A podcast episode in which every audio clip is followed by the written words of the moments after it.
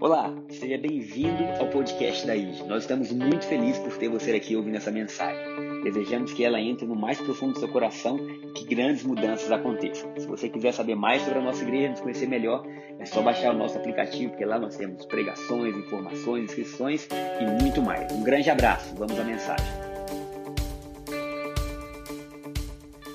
Gente, eu quero falar hoje sobre uma nova mentalidade, amém? Vai ser em João 9, a gente fala, vai falar sobre a cura do cego de nascença. Eu quero começar dizendo e declarando sobre a sua vida aquilo que eu falei para o Aníbal mais cedo, Eclesiastes 9, versículos 8 e 10. Primeiro, que as suas roupas sejam roupas de festa, amém? E que o óleo escorra sobre a sua cabeça, amém? O óleo já está em você. Segundo, aquilo que chegar na sua mão, e faz e faz com vontade, em nome de Jesus. Mas a Silvana, é, dentro dessa, dessa pregação, a nova mentalidade, por uma nova mentalidade, eu citei ela aqui pela manhã, porque ela chegou ali, ela nos serve com, como voluntária, junto com os demais, e nos serve lanche, leva uns quitutes gostosos, fits, que ela faz, junto com outras pessoas que também fazem, nos servem.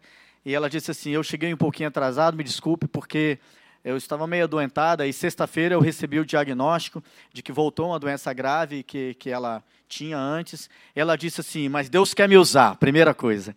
E segundo, ela falou assim: Eu sou muito resiliente. Então a mentalidade dela não é de uma pessoa que perdeu, mas de uma pessoa que é mais que vencedora. Não importa o que aconteceu, e importa aquilo que Deus está fazendo na vida dela e por intermédio da vida dela.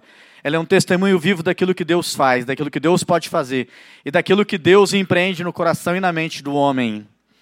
Eu conversava com uma pessoa agora há pouco também, uma querida amiga, Ramile, e falava com ela sobre o Deus que é o Deus da montanha e o Deus que é o Deus do vale. Às vezes eu estou na montanha e é o Shaddai, que é o Deus da montanha, ele está lá comigo, ele é o Deus presente. Os judeus chamavam isso de Yahvé chamar, Deus está presente, Deus é presente.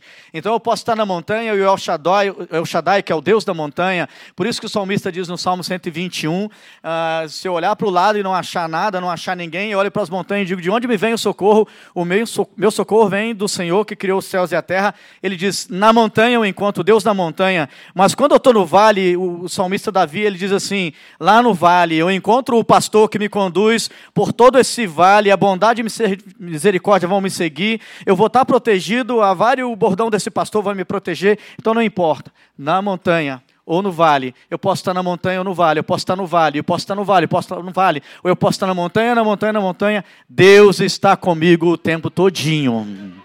O tempo todinho Deus está comigo. E eu quero falar então em João 9 de que nós uh, precisamos mudar a nossa mentalidade, que Deus já colocou uma mente nova dentro de nós e nós muitas vezes não nos valemos disso, não aproveitamos isso. Uh, Paulo fala em 1 Coríntios, no capítulo 2 e capítulo 3, ele fala sobre três mentalidades, ou sobre três posturas que nós temos. E quando eu estiver falando sobre mentalidade, vai estar totalmente eh, ligada ou vinculada a uma questão espiritual. Paulo fala primeiro de uma mentalidade natural, o homem que não compreende as coisas espirituais. Porque ele não crê em Deus, ou mesmo crendo em Deus, ele diz que a palavra não é verdade, que ele não acredita em milagre e em demais outras coisas que a Bíblia ensina. Então, a mentalidade natural não pode discernir coisas espirituais, porque as coisas espirituais elas se discernem espiritualmente. A primeira mentalidade equivocada, ela é natural, ela não toca aquilo que é divino e sobrenatural.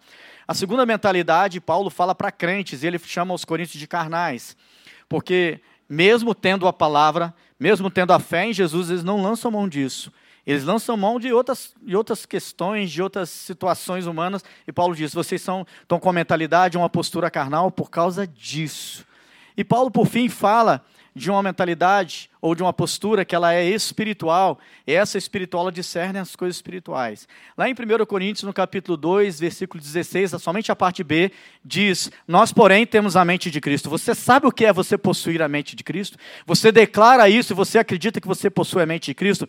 Pois a Bíblia diz que nós todos temos a mente de Cristo. A questão é se nós vamos ativar essa mentalidade ou essa mente em nós, ou não vamos ativar. Eu gosto da, do testemunho da Anis, porque quando ela senta com a, com a Rafaela, ela e o Moisés, e abre as contas e diz: Olha o salário do seu pai, olha o meu salário. A menina diz assim: A menina, aquela gatinha linda, maravilhosa, abençoada, cheia do Espírito Santo, diz assim: ah, Deixa para lá.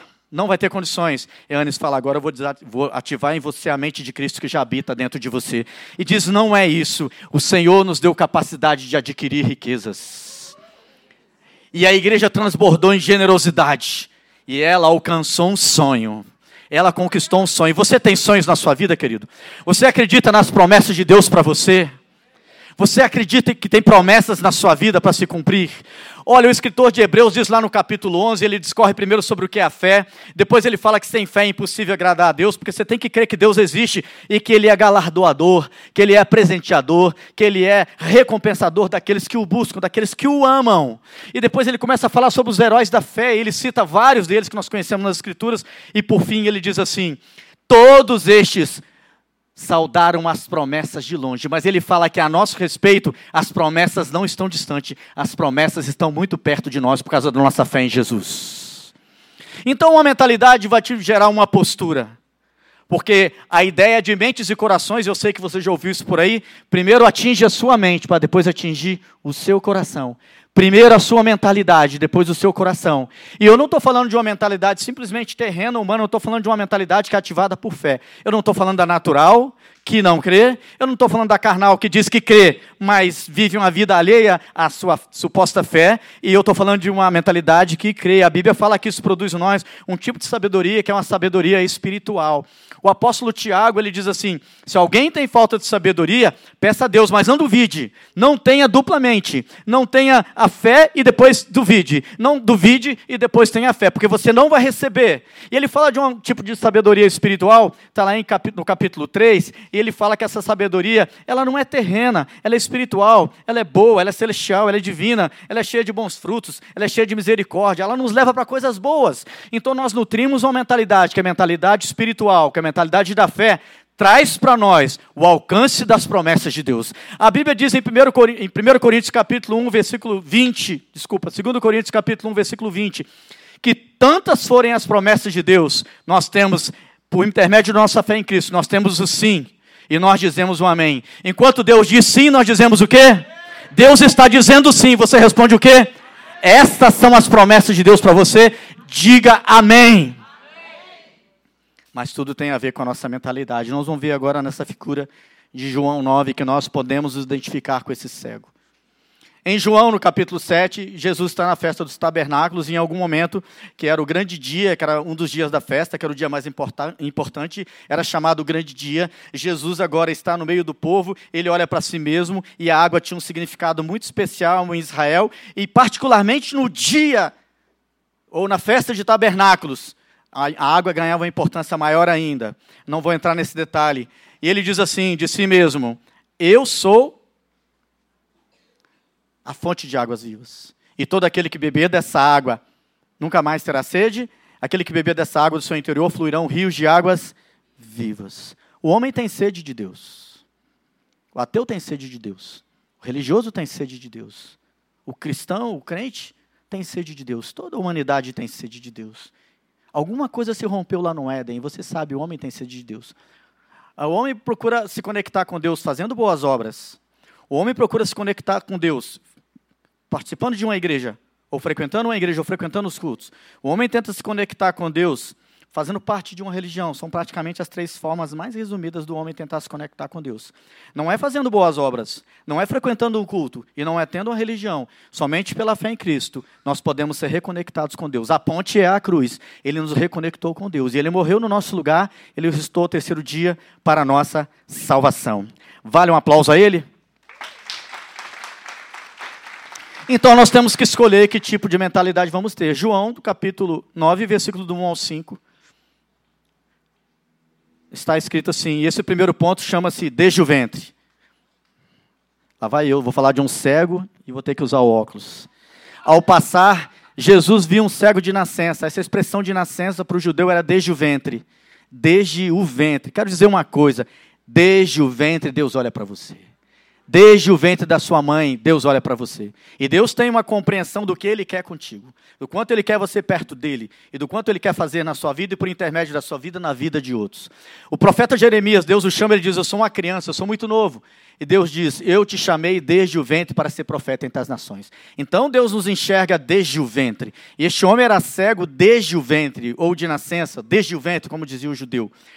É interessante nós entendermos que Deus se, ele se coloca na nossa história desde o ventre. Existe uma regra que ele criou. Quando o espermatozoide se encontra com o óvulo, forma aquele ovo primordial, aquele zigoto, e depois vem as fases de mórula, blástula, aquelas coisas todas que eu não entendo. Eu citei porque eu me lembro do ensino médio. Ah, que loucura eu falar um negócio desse. Talvez você entenda muito mais disso do que eu, provavelmente entenda. Ah, mas eu quero dizer que em toda, em toda aquela fase, desde o primeiro momento da concepção da vida, é ali que concebe Deus estava presente desde o ventre para você.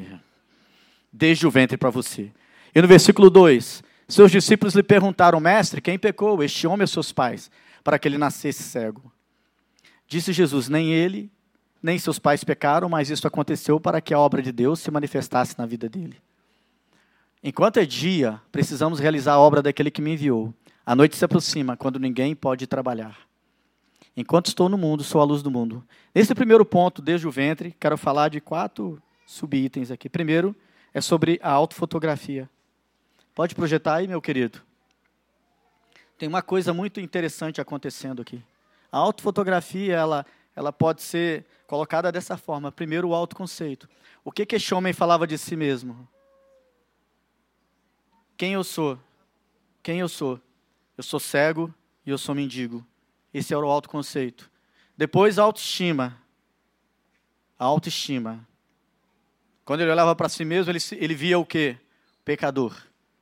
Porque a sociedade de Israel dizia: o cego, ou pecou ele no ventre da sua mãe, que eles acreditavam nisso, ou pecaram seus pais. Então eles acreditavam em maldição hereditária e vamos falar disso logo em seguida. Mas o primeiro ponto é esse: quem eu sou? O alto conceito, eu sou cego e eu sou mendigo. E depois, eu sou pecador. E alto valor, eu mereço ser respeitado por quê? Ele dizia a si mesmo: Eu não mereço ser respeitado. Eu sou um párea. Eu sou mendigo, eu sou cego, eu sou pecador. Nós muitas vezes nos encaixamos em diversos aspectos aqui, pela nossa visão limitada de quem é Jesus em nós, de quem nós somos em Jesus. O segundo aspecto interessante é a ideia de que a maldição passou para ele. Então, os judeus acreditavam nessa ideia, e nós acreditamos aqui na ID que só existe bênção hereditária, não existe maldição hereditária quando você entra e acredita em Jesus. Amém, querido? Ah, você vai dizer, mas pastor, eu vou falar que 600 anos antes de Cristo, Jeremias Ezequiel já falavam a mesma coisa. Lembre-se, Jeremias, Ezequiel e Daniel eram profetas contemporâneos. Enquanto Daniel falava na corte da Babilônia, Ezequiel falava para o povo no meio da Babilônia e Jeremias falava para o povo de Judá, que, tá, que não tinha sido desterrado. Então, uh, para quem está anotando, Ezequiel 18, versículo 2 e 3. Ezequiel 18, 2 e 3 e Jeremias 31, 29. Em que os profetas diziam assim: para com essa ideia tira da cabeça essa ideia de que se os pais comeram uvas verdes, os dentes dos filhos foram manchados. Porque se o filho come a uva verde, o dente mancha. Se o pai come, come a uva verde, o dente mancha. Mas os dentes dos filhos não vão ser manchados por causa dos pais terem comido. Ele está dizendo, não existe maldição hereditária. Mas eu quero dizer, a maldição hereditária nós herdamos lá de Adão no Éden, quando ele caiu junto com Eva. Essa maldição chama-se pecado e ela gerou morte. Mas quando nós cremos em Jesus, aleluia, a vida entra em nós, queridos. Nós temos uma bênção que ela é para todos sempre, aleluia, glória a Deus. Não vou falar sobre maldição hereditária, era só isso. Depois, Jesus falou, terceiro subitem, que deveria fazer a obra de Deus eles deveriam fazer a obra de Deus. Se você pesquisar depois em outros lugares, você vai ver que a obra de Deus, pode tirar essa questão da autofotografia, tá bom? A, obra de Deus, Jesus ele enviou os seus doze e os seus e os setenta. Jesus falava a obra de Deus primeiro é pregar o evangelho, pregar o evangelho, pregar as boas novas de Cristo. Segundo, curar os enfermos. Terceiro, libertar os cativos. Pregar o evangelho, curar os enfermos, libertar os cativos. Libertar os cativos, não só aqueles que estavam presos por Satanás, não só os que estão presos por Satanás, mas aqueles que estão presos também dentro das nossas limitações por mentalidades equivocadas. Deus quer mudar o nosso pensamento, Deus quer ativar dentro de nós aquilo que Ele está dizendo. Você tem a mente de Cristo, ativa isso, tenha fé. A verdadeira sabedoria, ela não pode ser adquirida nos livros, eu estou falando de uma sabedoria espiritual que já mencionei antes. Não é o quanto você lê, e eu leio muito, e incentivo você a ler muito. Não é o quanto você lê, é o quanto você crê, amém, querido? Você pode ter experiências de vida maravilhosas, Isso vai te ajudar em muitas circunstâncias, inclusive para falar com outros. Mas a sabedoria mais plena e mais completa é a sabedoria que vem lá do alto e ela diz respeito a você quando você diz eu creio. Não importam as circunstâncias, não importa o que está acontecendo, eu creio. Falei aqui no primeiro culto em dezembro do ano passado, quando ah, a minha filha estava nos dias de ter a safirinha, e a igreja foi muito generosa com a gente. Tá, nos dias de ter a safirinha, primeira netinha, a minha filha teve uma infecção, a bactéria entrou, ela venceu a infecção, mas a Safira não, não venceu a infecção e morreu. Nos dias de nascer, ela não nasceu, ela morreu. Eu vi o corpinho dela morto, linda, branquinha, com cabelinho pretinho, e eu tive que buscar umas coisas na, na casa da minha filha. Eu entrei lá sozinho e entrei no quarto, todas as fraldas estavam lá, e as roupinhas, o enxoval, e eu chorei. E gritei que Planaltina inteira ouviu, eu creio.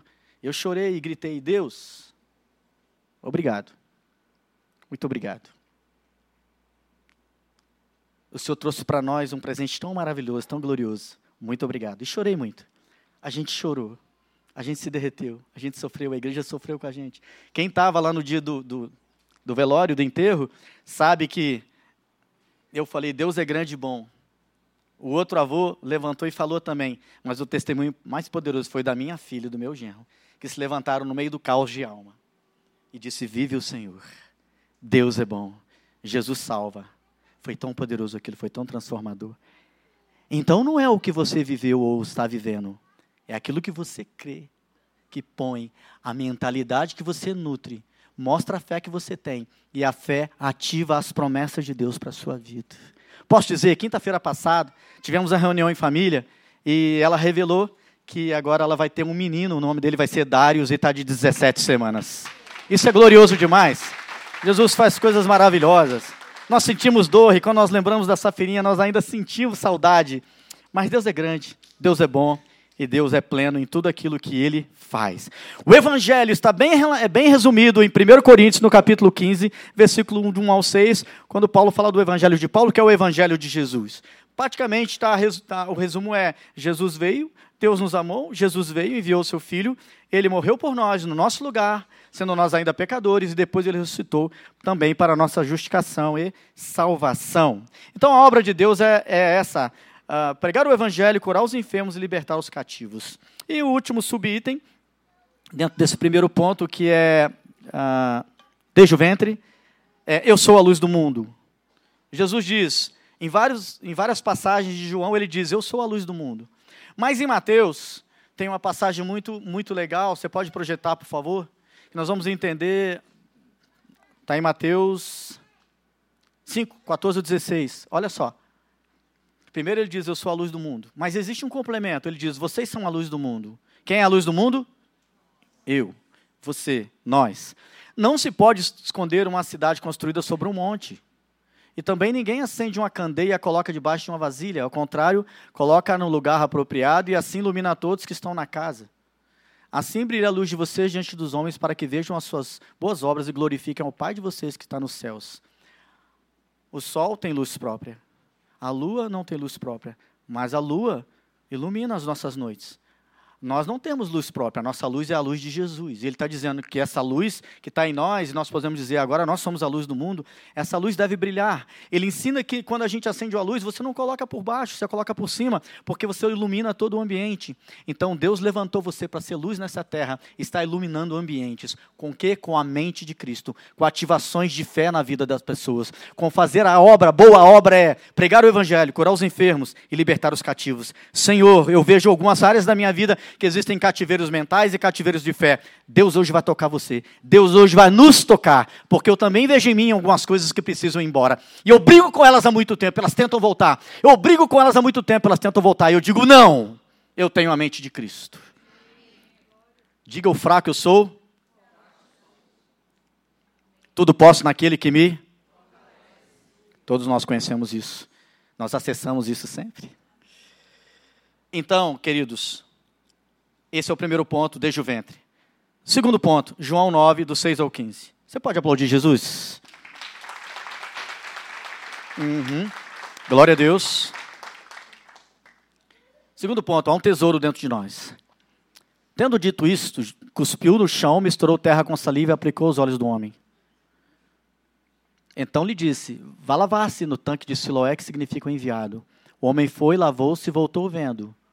Seus vizinhos e os que anteriormente o tinham visto mendigando perguntaram: Não é este o mesmo homem que costumava ficar sentado mendigando?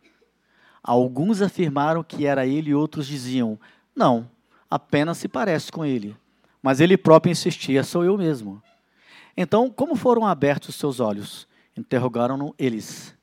Ele respondeu: O homem chamado Jesus misturou terra com saliva, colocou nos meus olhos e me disse que fosse lavar-me em Siloé. Fui, lavei-me e agora vejo. Então eles perguntaram, eles lhe perguntaram: Onde está esse homem? Não sei, disse ele. Levaram aos fariseus o homem que fora cego. Era sábado o dia em que Jesus havia misturado terra com saliva e aberto os olhos daquele homem. Ah, então os fariseus também lhe perguntaram como ele recuperara a vista. O homem respondeu: Ele colocou uma mistura de terra e saliva em meus olhos. Eu me lavei e agora vejo. Ok, o segundo ponto é: há um tesouro dentro de mim. Se a gente vê a questão do barro, a gente é levado para o Éden. Você pensa assim: Jesus fez barro e colocou no homem. Eu quero pensar algumas coisas junto com vocês. Primeiro, o barro nos leva para o Éden. O homem foi feito do pó da terra, o homem estava ali, o corpinho feito a partir do barro, da, da, argila, né? Que Deus pegou e fez. E enquanto Deus não soprou nele, nada aconteceu. Deus soprou nele e se tornou alma vivente. Enquanto Jesus não tocou esse homem, ele não foi curado. Jesus escolheu o método da saliva, ele não precisava que ele curou outro cego sem isso. Mas ele tinha alguma coisa para nos ensinar, ensinar aquela a comunidade, a sociedade da época, e está nos ensinando hoje. Sem o toque de Deus, não adianta. Você pode fazer doutorado, pós-doutorado, você pode ser muito bom em alguma coisa, não estou dizendo que nada disso é ruim. Na verdade, isso é um, um dom que Deus deu para você, ou melhor dizendo, um talento, que o dom é espiritual. É um talento que Deus deu para você, ou Ele te deu uma capacidade tão absurda, tão maravilhosa. Isso deve ser colocado para o seu crescimento, mas também para servir o outro. Isso está relacionado à questão da autofotografia, porque implica em, em significado de vida significado de vida tem a ver com o potencial que, Deus, que Deus deu para você e tem a ver com o propósito que você vai cumprir. Quando você entende o potencial que Deus deu para você e você entende o propósito que Deus deu para você e você coloca isso para servir aos outros, você cresce, você está cumprindo o destino que Deus deu para você. Entendeu isso? Então, nós temos aqui, na ideia de que é um tesouro dentro de nós, o barro que surge. Mas o pleroma, a completude, só entra em você com o toque de Deus. Se lá no Éden Deus soprou o homem, eles. Ruá! Ruá é sopro, ruá é vento. Deus soprou o homem e se colocou como alma vivente. Em Cristo, Deus sopra em nós o Ruá Kadosh, o Espírito Santo. A partir do momento que você crê, Deus te batiza com o Espírito Santo. E você se torna eterna morada do Senhor Deus Todo-Poderoso. Então, Barro fala disso. Não vou entrar no detalhe do tanque de Siloé, do enviado, não vou falar muito sobre isso não. Mas eu quero abrir em 2 Coríntios capítulo 4, do 5 ao 7.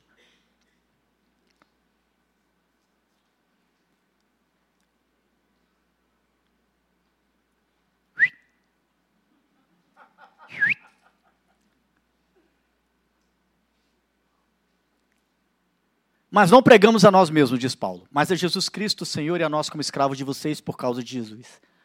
Pois Deus que disse, das trevas resplandeça a luz, Ele mesmo brilhou em nossos corações para a iluminação do conhecimento da glória de Deus na face de Cristo. Mas temos esse tesouro em vaso de barro para mostrar que este poder que a tudo excede provém de Deus e não de nós. O que, que Paulo está dizendo? Usando algo muito comum para os judeus, ele fala da ideia de nós sermos barro. Ele não está dizendo assim, nós não somos nada para Deus. Deus só nos usa como um utensílio pronto. Ele está dizendo assim, nós somos frágeis. Nós somos frágeis, nós somos filhos de Deus, mas a nossa existência aqui ela é frágil. Nós somos frágeis. Mas há um tesouro dentro de nós, diga, há um tesouro dentro de mim.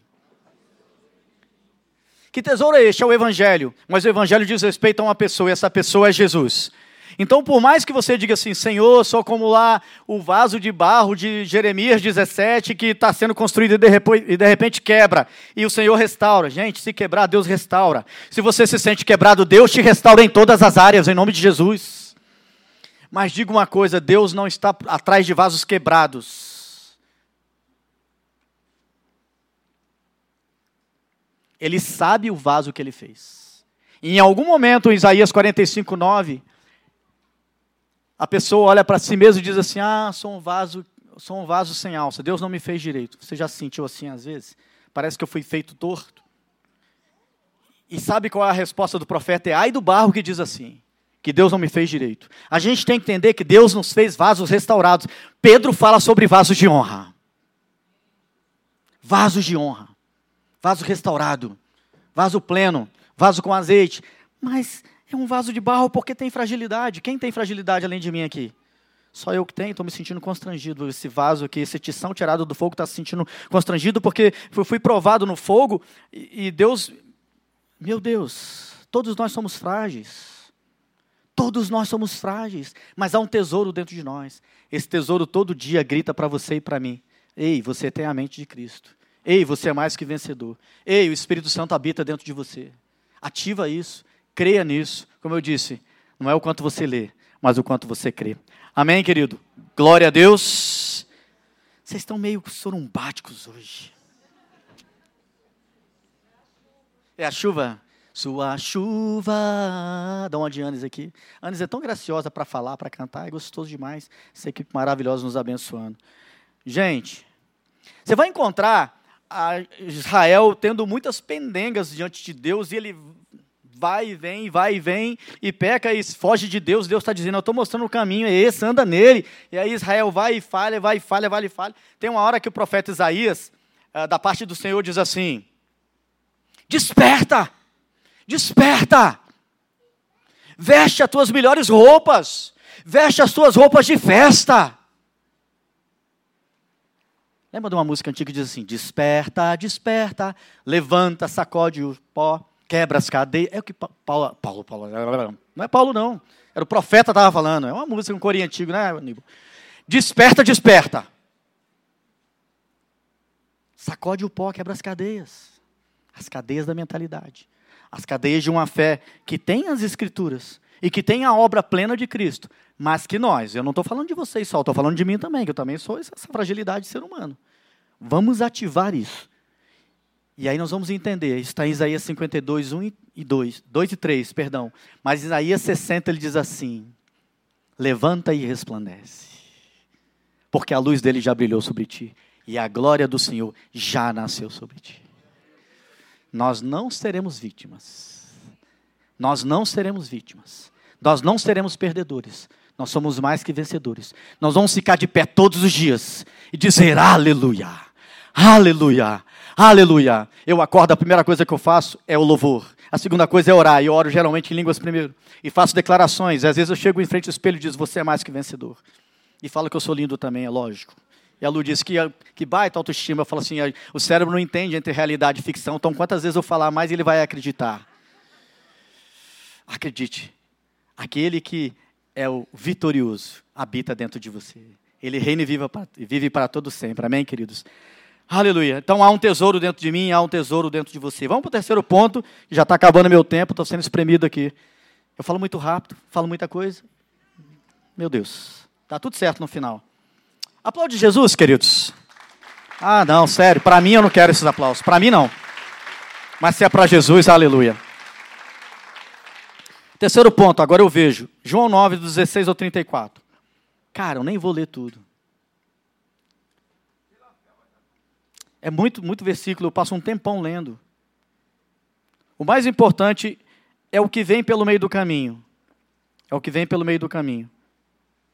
Surgiu um ponto muito interessante, que é quando esse homem ele crê, o primeiro passo dele é crer, e aí ele vai em obediência porque ele crê. Aí eu vou obedecer porque aí Deus vai fazer algo. Não, ele está pedindo assim, somente creia. Creia. Quando você crê, você é levado num caminho. Se você tentar agora, eu vou obedecer porque eu obtenho alguma coisa, não, nunca vai ser pela obediência, sempre vai ser pela fé. Do início ao fim é pela fé. Do início ao fim é sempre pela fé. Então o crer, ele creu, ele vai no tanque e se lava. E ele é curado. E aí ele encontra quem? Primeiro os conhecidos. E eles ficam testando ele, diz: Eu fui curado e pronto. Eu fui curado. E agora vem os fariseus, levaram ele os fariseus. E eles pressionam ele. E ele, tiver, ele teve medo e a família teve medo. Porque uma das coisas que surge quando nós não temos a fé alicerçada é o medo. E eu lido com medos na minha vida. Espero que você também lide. Porque senão você não é gente. Eu não estou falando medo de barata, não. Tudo bem, ele pode existir. Ele existe, eu sei que existe. A Lu, eu, eu gosto de fazer trilha, caminhada. Anos que eu não faço. Por quê? Porque a Lu quer ir junto. E ela tem medo de aranha. Então eu não vou. Eu quero a minha esposa comigo. Ela diz, eu quero ir contigo. Eu falei, tá bom, então bora. Ela tem medo de aranha, não vai? Então eu não consigo entender esse tipo de medo, mas o medo é irracional. Mas uma coisa que surge na nossa mentalidade quando a gente não tem fé, ela é contrária à nossa fé, é o medo. E todos nós temos que lidar com algum tipo de medo. E mesmo sendo militar há mais de 30 anos na caserna, e muitas vezes eu tive que ser muito corajoso, várias vezes eu tenho que lidar com ideias de medo. De dar passos que eu deveria dar e eu não dei. E ainda não consigo dar, porque o medo, ele tenta se assenhorar de mim, eu brigo contra ele, eu brigo contra ele, eu sei que ele vai ser vencido em nome de Jesus. Uma vez eu, era instrutor de algumas coisas, uma delas era de peça de morteiro. E eu ensinei a minha equipe, quando desse, uh, uh, ensinei eles como manejava todo aquele armamento e disparava o tiro. E uma das coisas que eu insisti com eles é: o dia que der um incidente de tiro, que você jogar a granada dentro desse tubo e ela não sair, nós temos que tirar a granada dali. Nós não podemos sair correndo como covardes. E aí eu tinha o cabo, que era o nome dele era nome de guerra era Parada, e ele era o cabo atirador, e eu aqui era o comandante da peça, e eu dei o comando de tiro. Eu dei o comando de tiro e a munição era real dessa vez. A gente havia treinado com munição de mentirinha, e dessa vez a munição era real, podia matar. E ele jogou a granada e a granada ficou dentro do tubo e não saiu. E eu disse: "Quem deve fazer isso?" Ele diz: "O senhor". Eu digo: "Eu não". Essa missão está descrito, não era eu. Quem faz isso é o cabo atirador e o auxiliar do, do, do atirador. Vocês dois, um gira o tubo, o outro coloca a mão lá na ponta, assim, e deixa a granada passar, a ogiva vai bater no meio do, da, espaço das suas mãos, e você vai retirar ele. Não vou fazer isso. Eu falei, o macho, velho, fico aqui do seu lado. Aqui do seu lado. Você vai tirar essa granada sim. Tô com medo, falei, eu também tô de morrer. Você vai tirar essa granada, eu te preparei para isso. Gente, Deus nos preparou para algo mais poderoso, algo maior. Eu fiquei ali e falei, aplica toda a técnica. Aplicou a técnica, tirou uma munição, não teve explosão, ninguém morreu, eu estou vivo, está todo mundo vivo. Parada concursado, está aqui em Brasília, lá de Santos Dumont, ele sai lá do interior e vem aqui para Brasília, é uma pessoa muito bem sucedida. Eu quero dizer que às vezes nós temos medo, mas a gente prossegue, a gente perdura, a gente vai com fé. Coragem e fé não pressupõe que você não vai ter que lidar com medo medo de qualquer coisa na sua vida. Mas diz que quando você crê, tudo é possível que crê. Em nome de Jesus, amém? Se você está anotando, você não me ajuda, né? Doze minutos. Obrigado. Você é meu amigo. Brincadeira, gente. Se você está anotando, por favor. Efésios 1, 18 e 19.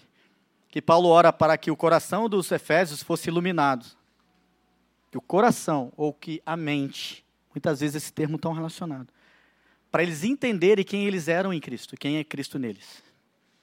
Quando a gente entende quem Cristo é em nós e quem nós somos em Cristo, as crises são vencidas com mais, mais facilidade. Não é que elas não existam.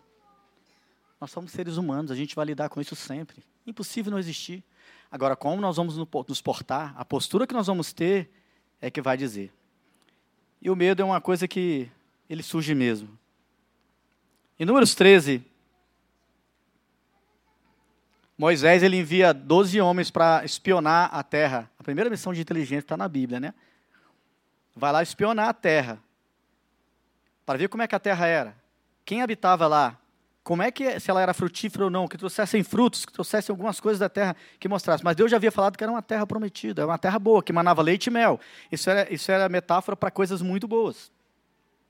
Então existe uma promessa, ou existem várias promessas para nós, que nós vamos entender que é segundo a fé. E aí, dez daqueles príncipes, eles voltam e falam mal da terra.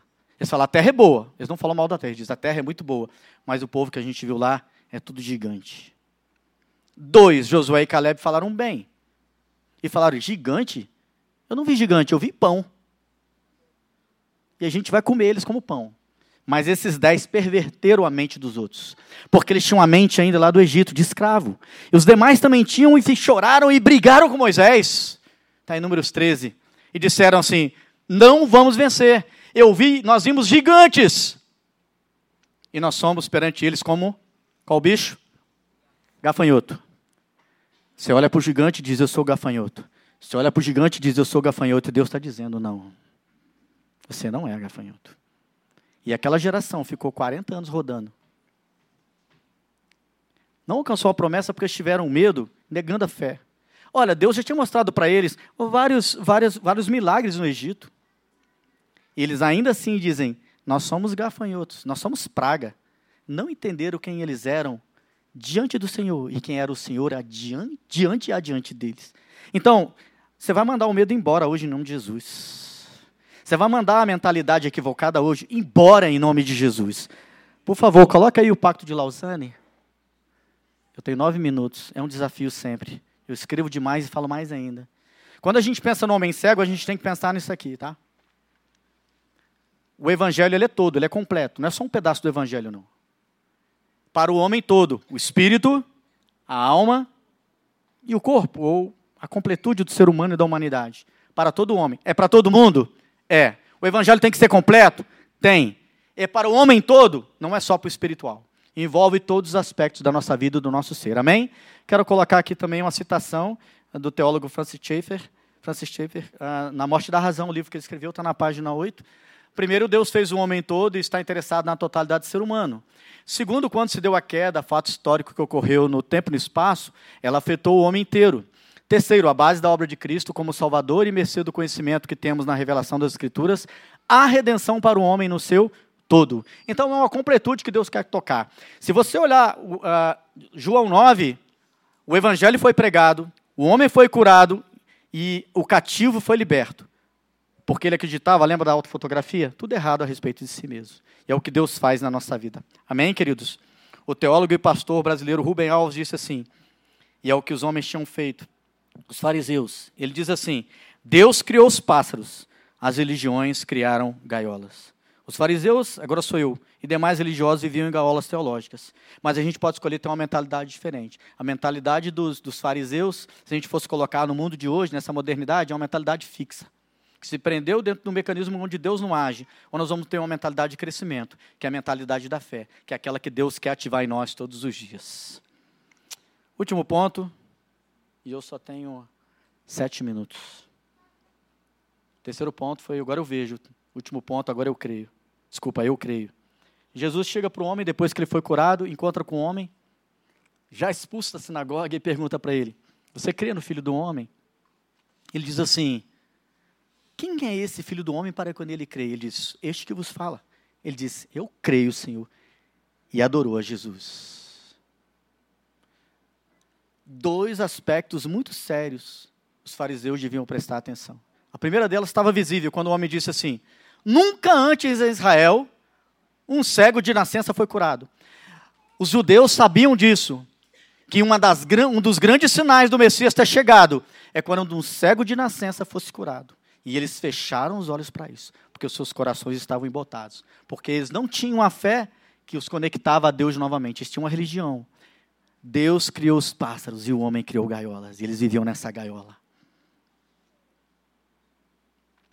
Eles não se sentiam amados, não conseguiam amar, e não deixava que as pessoas se amassem. Jesus quebra isso. Então, o primeiro sinal messiânico era um cego desde o ventre enxergar. E eles não deram atenção a isso. O segundo ponto, em Daniel 7,13, onde se usa a expressão filho do homem, é uma expressão messiânica. Os judeus sabiam que o filho do homem era o Messias. Então era uma expressão escatológica da vinda do Messias. E este homem, quando viu quem é o filho do homem, sou eu, eu creio, Senhor. Eu posso dizer que é a partir do eu creio que tudo na nossa vida ganha sentido. Tudo na nossa vida ganha sentido, tudo. Então Deus quer muito, Deus deseja muito, a partir dessa mente que Ele nos deu e que tem um potencial incrível de viver, de crescer a partir da fé, que tem um potencial incrível de olhar para o outro, de saber que o meu crescimento, como disse a Anne, é sempre para abençoar o outro. De saber que a autofotografia que eu tenho, que tem equivocado na minha vida, que Deus quebra isso. Que eu posso me sentir o vaso quebrado, mas Deus está me chamando de filho dele em que eu posso estar me sentindo pior das, a pior das pessoas, ou eu posso estar na depressão, e eu sei que eu já venci a depressão, graças a Deus, e foi a base de declarar a palavra. Quando teve que ir na terapia, eu fui na terapia. Quando teve que tomar uma medicação, eu tomei a medicação para não morrer, senão eu ia morrer de inanição, eu ia morrer do coração, eu não sei. Mas, acima de tudo, eu marchava todos os dias, Cristo vive e reina, e Ele vive e reina dentro de mim. Eu declarava a palavra dia e noite, e disse, vai embora, vai embora, vai embora em nome de Jesus. Jesus é um homem de dores e que sabe o que é padecer. Isaías 53. Então não é a nossa dor, não é a nossa dúvida, não é o que nós estamos vivendo, é aquilo que ele está dizendo. Finalizando. Duas passagens. 2 Coríntios 4,13. Paulo diz assim: Eu criei, por isso falei. Nós cremos, por isso falamos. falamos. Então eu creio e eu. Eu creio e eu. Pastor, você está falando de pensamento positivo? Não, estou falando de fé. A boca fala do que está cheio o coração. Estou falando de fé. Nutre a sua, a, a sua mentalidade com as escrituras. Ouve a palavra. Esteja com Deus. Caminhe com Ele.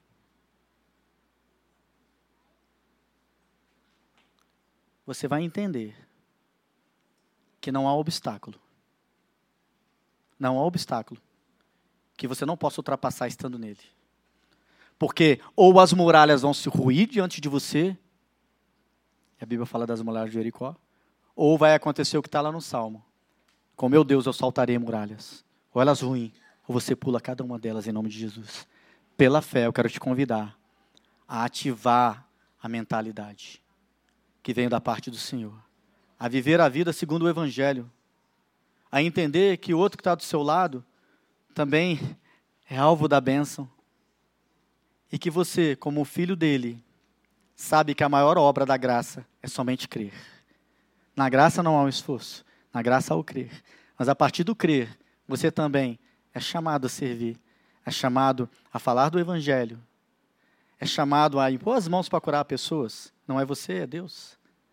É chamado para libertar os cativos, sejam cativos do diabo ou sejam cativos em suas mentalidades. Mas todos nós, nós mesmos, somos todos os dias, somos todos os dias visitados por Deus. E Ele nos chama para essa gloriosa presença. Não de sobrevivermos, mas de vivermos plenamente na presença dEle, em nome de Jesus.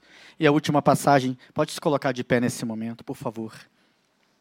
A última passagem, quem está anotando, 2 Coríntios, capítulo 10, versículo 5 em diante. Paulo diz assim, e eu vou usar, agora vou parafrasear. Ele fala as armas da nossa milícia. Eu vou falar assim, as ferramentas espirituais que Deus colocou à nossa disposição. Ele diz assim, são espirituais. Elas não são questões só humanas. Ele diz assim, mas elas são poderosas para anular sofisma. Vai estudar o que é sofisma. Pensamentos equivocados. Em que você ouviu tanto, tanto, tanto, tanto e passou a acreditar.